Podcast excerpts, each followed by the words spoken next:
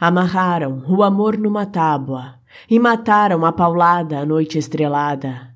E a felicidade morria sem dizer nada. Depois, ainda rasgaram todo o corpo do sonho. Foi um crime, um crime medonho.